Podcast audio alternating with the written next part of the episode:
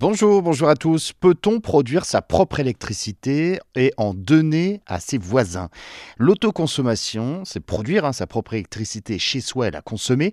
Eh bien, c'est autorisé avec une installation photovoltaïque, par exemple, installée sur le toit ou bien des éoliennes dans le jardin.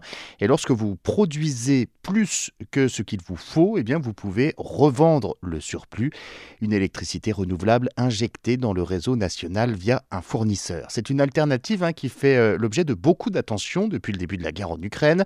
On sait hein, que le bouclier tarifaire limite à 4% la hausse des prix pour le moment, mais on vient d'apprendre hein, qu'un rattrapage n'est pas exclu en 2023.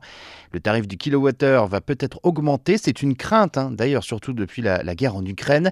L'électricité pourrait bien devenir un produit de luxe dans les prochaines années. Donc si vous voulez vraiment désormais tendre vers l'autonomie totale, il faut s'équiper, repenser ses habitudes.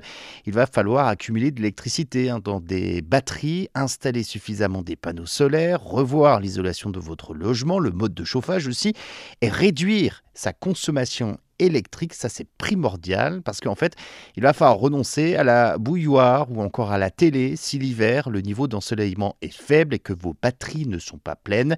C'est toute une logique à repenser, un mode de vie à changer et euh, vous l'avez compris, c'est bon pour la planète tout cela. Des promoteurs commencent d'ailleurs à s'y mettre en installant dans des lotissements sur le toit d'immeubles des panneaux solaires ou bien des éoliennes.